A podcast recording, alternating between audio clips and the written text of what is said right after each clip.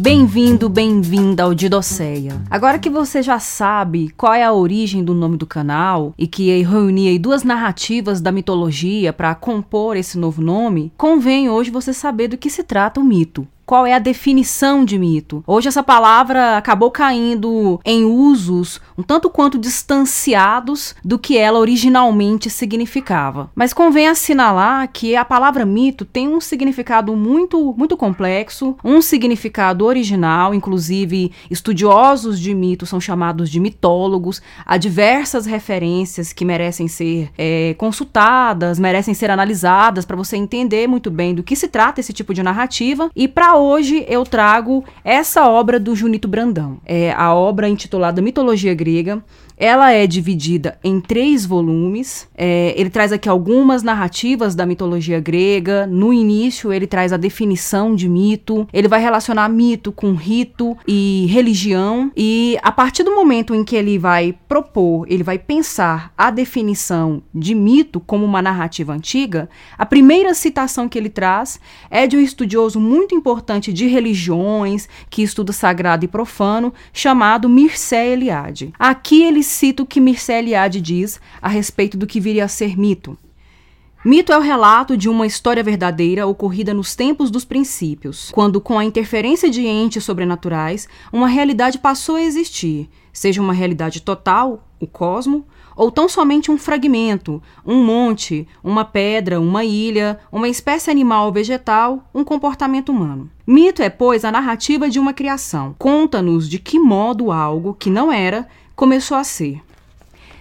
Pensando aqui então nessa definição que ele vai desdobrar e que vai ficar subjacente à medida que as narrativas mitológicas forem sendo apresentadas nos volumes dessa, dessa coleção de mitologia grega, é, nós percebemos que dentro do, do mundo grego, dentro do mundo romano, os mitos são narrativas que surgem para tentar explicar, para tentar compreender a existência das coisas no mundo. Como ali naquele momento é, é, essa, essas pessoas, né, esses povos, não, não dispõem dispunham do conhecimento científico tal como temos hoje, um conhecimento racionalista, um conhecimento que é pautado mesmo pelo discurso científico, ali eles elaboravam essas narrativas, né? São narrativas consideradas primordiais para a compreensão de mundo que eles estabelecem. Elas vêm antes da existência deles no mundo e elas vão explicar a origem das coisas, a existência de elementos do mundo, a existência de certos sentimentos, de certos comportamentos humanos, tudo isso ligado a esse caráter divino, a esse caráter sobrenatural, o que de certo modo acaba relacionando algumas narrativas é, mitológicas ao elemento religioso desses povos antigos. É a visão de mundo espiritual, a visão de mundo religiosa que esses povos antigos tinham. Para exemplificar, para ilustrar essa definição de mito e de como ela faz as coisas, como o mito faz as coisas surgirem no imaginário de uma coletividade, eu cito uma narrativa que aparece aqui neste dicionário da mitologia grega e romana, que é o mito de Ará Aracne. Aracne era uma tecelã e bordadeira muito famosa devido à sua habilidade, tinha muita perícia, tinha muita destreza, era aclamada por, por figuras femininas, por figuras masculinas. As ninfas, inclusive, apreciavam a arte de Aracne, era muito competente no que fazia. Alguns, inclusive, levantavam rumores de que ela tinha sido uma aluna direta da deusa Palas Atena que é a deusa tecelã e bordadeira por excelência. Entretanto, a Aracne era muito orgulhosa, muito vaidosa, e dizia que essa habilidade era única e exclusivamente dela, que ela não devia a nenhuma divindade esse talento. E isso é um grande problema dentro do mundo mitológico, dentro do mundo grego.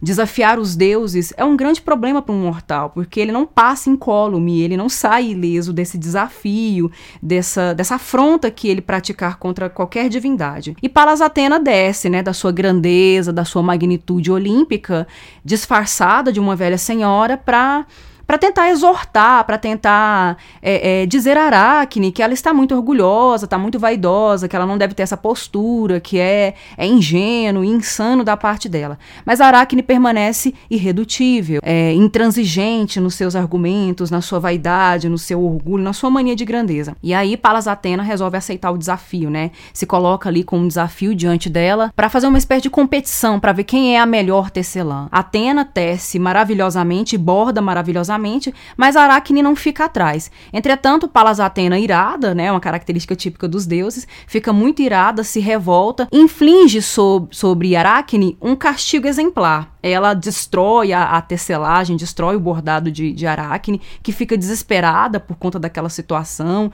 de se ver submetida e subjugada diante da deusa, e tenta se enforcar, tenta se matar. Mas a deusa Palas Atena não permite que ela faça isso, a transforma numa aranha e ela passa o resto da vida pendurada ali no fio, tecendo várias e diferentes teias.